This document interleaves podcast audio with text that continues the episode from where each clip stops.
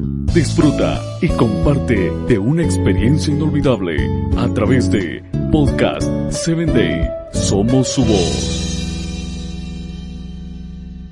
Bienvenido a la palabra que restaura, un espacio creado para ti, para que a través de los relatos bíblicos puedas conocer a Dios y Él obre la restauración que tu vida necesita.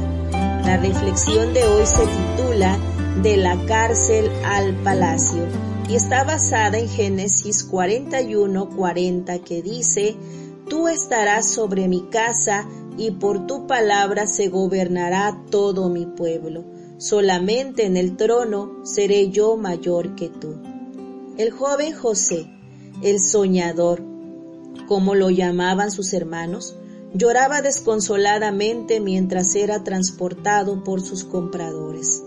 Sabía que jamás volvería a ver a su amado padre.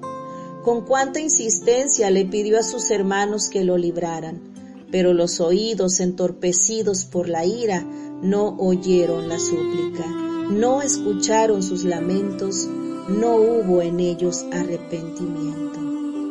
Ante los ojos de sus resentidos hermanos, José valía muy poco, veinte piezas de plata.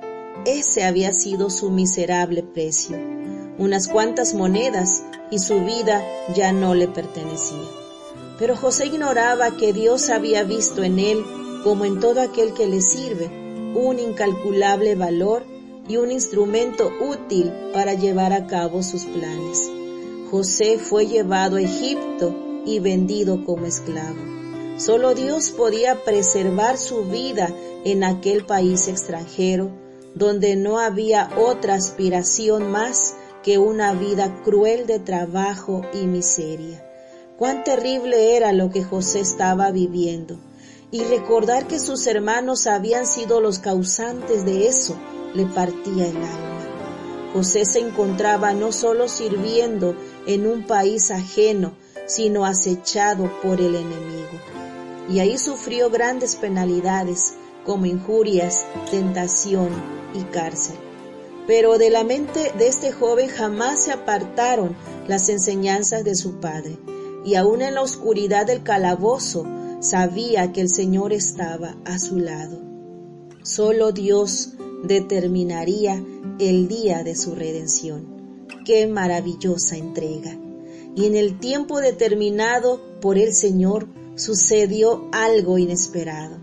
José se encuentra ante Faraón para interpretar su sueño, y éste, maravillado por la respuesta, tomó la decisión que jamás pasó por la mente de José.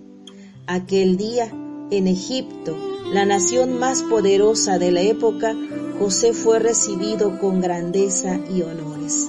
Ante el umbral del palacio, el pueblo hizo reverencia a su gobernante recién presentado.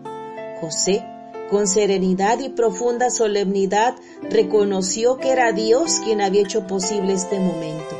Y mientras guardaba silencio ante la presentación de Faraón, en su interior su alma se derramaba en estrepitosas voces de alabanzas al Rey de Reyes y Señor de Señores.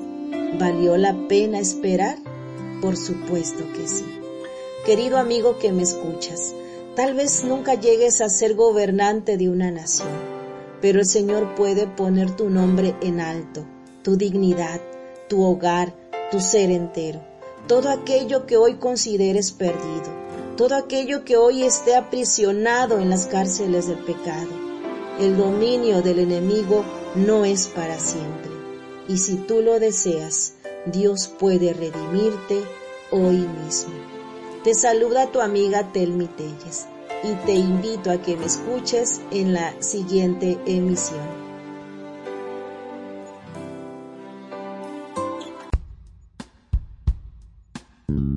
Síguenos en www.podcast7day.com. Hasta el próximo episodio.